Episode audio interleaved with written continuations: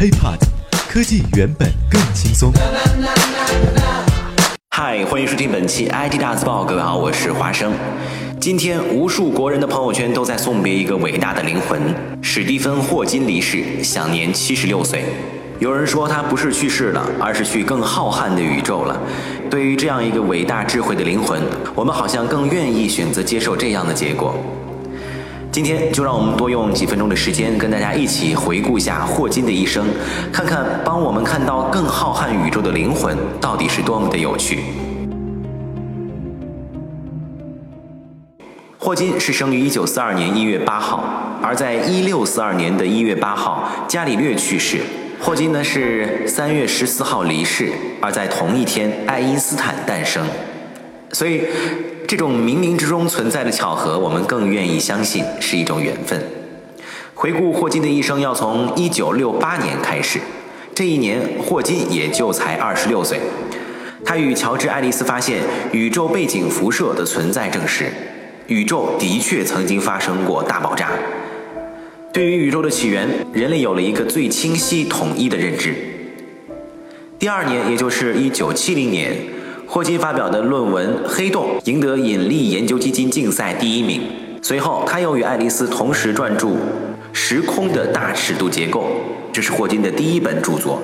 也就是从这一年开始，霍金开始转移自己的研究焦点，正式开始研究黑洞。在一九七一年，霍金发表了三篇重要论文，关于黑洞的物体、黑洞的形成，他都做了科学的阐释。人们从他的论文也开始知道，任何粒子都无法从黑洞表面逃逸出去，所以黑洞的质量只能增加，不能减少。一九七四年，霍金发表了一篇震惊整个宇宙学界的论文，也就是黑洞爆炸。经过严格检查后，无数教授都称赞这是物理学史上最美丽的论文之一。而这最令人佩服的是，霍金的计算大部分是在他的脑袋内部完成。也就是说，这个时候的霍金，在一九七四年早已患上了渐冻人，被封锁在了椅子上。同年，霍金当选为英国皇家学会院士，年龄才三十二岁，是最年轻的院士之一。一九七五年，霍金返回剑桥大学担任大学教授。在那期间，人们对于黑洞与研究黑洞的物理学者，整个社会吧，都很有浓厚的兴趣。这一年的霍金成了科学界最耀眼的明星。同时，无数的奖章啊、奖牌被通通授予霍金，而且也是在1975年，霍金也逐渐接受了家庭医护服务。为了更快捷地发掘宇宙的奥秘，他决定改变自己的研究物理的方法，不再坚持踏实的数学证明，他变得更为凭靠直觉，更带推测性。1981年，霍金继续发表了他的至理名言。这一年，在梵蒂冈教堂科学学会主办的一场会议里，霍金发表了论文《宇宙边界条件》。他提议，宇宙可能没有边界的，而在大爆炸之前，时间并不存在，宇宙起源的概念毫无意义。这个观点对于无数人来说，除了惊悚之外，更是新奇。一九八一年，这一年的霍金已经三十九岁，为了支付日常开销。筹措孩子教育与家庭生活所需的费用，他决定撰写一本大众读者都可以看得懂，而且呢还是解释宇宙奥秘的科普书籍。这本书就是最后成为无数科学爱好者的经典阅读物的《时间简史》。这本书是一九八八年出版的发行，并快速飙升至英国与美国的畅销书排行榜第一名，并且占据那个位置好多个月，很快就卖出了一百万本。至二零零一年为止，这本书至少被翻译成三十五种语言，销售超过九百万本。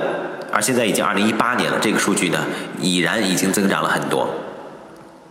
两千年世纪交际的时候，霍金已经成为了大众明星，各种媒体都争相报道有关他的消息，《新闻周刊》杂志甚至在封面上刊登了他的肖像，称他为宇宙大师。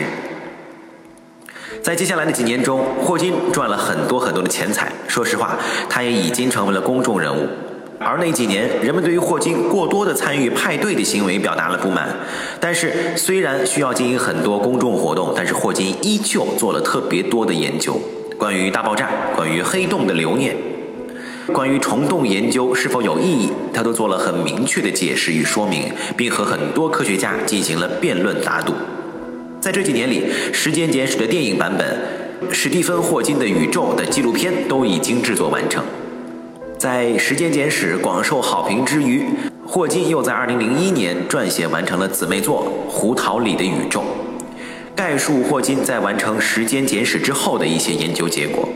2005年，霍金和伦纳德·姆沃迪翁合作，将《时间简史》重写与更新，成为了更加易读易懂，而且富有精美图片的著作《新时间简史》。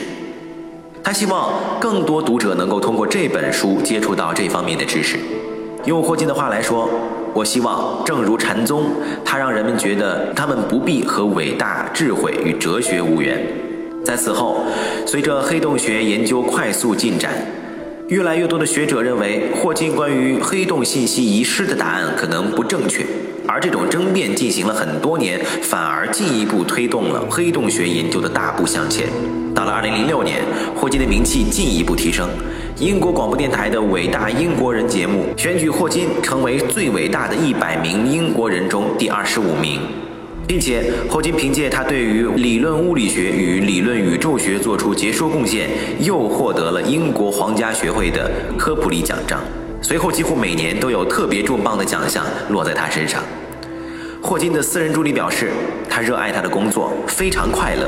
剑桥大学非常需要他，他尚未草拟任何退休计划。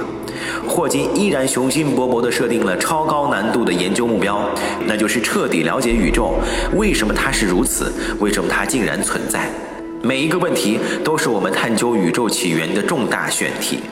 在我们关心眼前苟且的时候，霍金一直关心的是远方的更远方。在生命的最后几年，霍金一直在关注着人工智能等新科技的发展对人类的影响。他曾经多次提醒人类，要尽量避免人类通过 AI 建造更高级的武器，从而摧毁自己。他提出，未来人工智能可能摧毁掉人类，人类需要建立有效机制，用逻辑和理性去控制未来可能出现的威胁，防止其威胁进一步上升。霍金觉得，如果现在人们还不能看清未来，不能为未来的事情做好最坏的打算，建立相对于人工智能更好的管理办法，人类最终都会败给人工智能，只不过是时间问题。而上面我们所说的这么多极具超前意识的理论和观点，对于一般人来说是难以企及，而对于霍金来说，半世纪都坐在轮椅上靠着机器说话，但是他的思想却早已经遨游在浩瀚的宇宙太空。我们为霍金的离去而难过，也为人类曾经拥有如此智慧的大脑感到骄傲。或许正如霍金的孩子所言，霍金是离开了我们，但是他的研究和遗产却会在未来很长的时间内指引我们前进。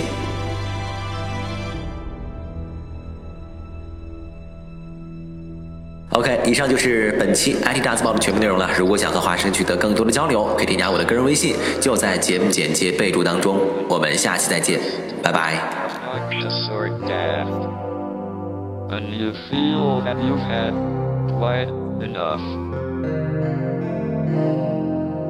Just remember that you're standing on a planet that's evolving and revolving at 900 miles an hour. That's orbiting at 19 miles a second, so it's reckoned. The sun that is the source of all our power. The sun and you and me and all the stars that we can see are moving at a million miles a day. In an outer spiral arm at 400,000 miles an hour, in a galaxy we call the Milky Way.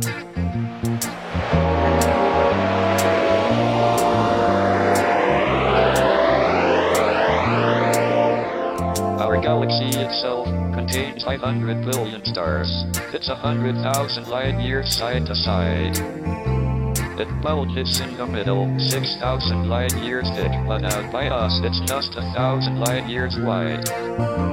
We're 30,000 light years from galactic central point. We go round every 200 million years. And our galaxy is only one of millions of billions in this amazing and expanding universe.